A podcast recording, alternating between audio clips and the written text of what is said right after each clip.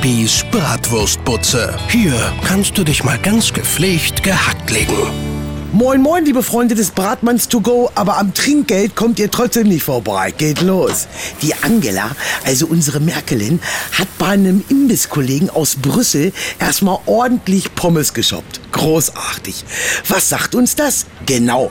Bratmann und Co. macht auch vor den Großkopferten nicht halt. Nervennahrung in Form von anständigem Grillgut lässt auch den Politiker mal runterkommen. Jedenfalls hat sie Pommes für 49,20 geordert. Und dann macht sie den Fehler des Monats. Gibt einen Fuffi und sagt, stimmt so. Böse Falle. 80 Cent Trinkgeld von der Kanzlerin, das macht mehr Negativfurore als die vorzeitige Entlassung von Uli Hoeneß. Kinders, da hat die Mutti einfach nicht drüber nachgedacht. Die hat sich einen Fuffi geschnappt und ist los. Woher soll die denn wissen, dass sie für ein paar Pommes über 49 Euronen berappen muss? Nur wollen wir ihr das mal verzeihen. Aber wie ich meine Pappenheimer hier kenne, nehmen die das gleich zum Anlass, auch bei mir mit dem Trinkgeld zu knausern.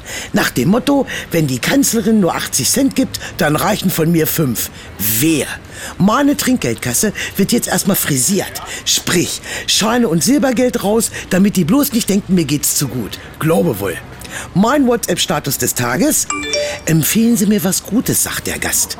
Der Kellner nimmt das Trinkgeld und flüstert, gehen Sie in ein anderes Lokal.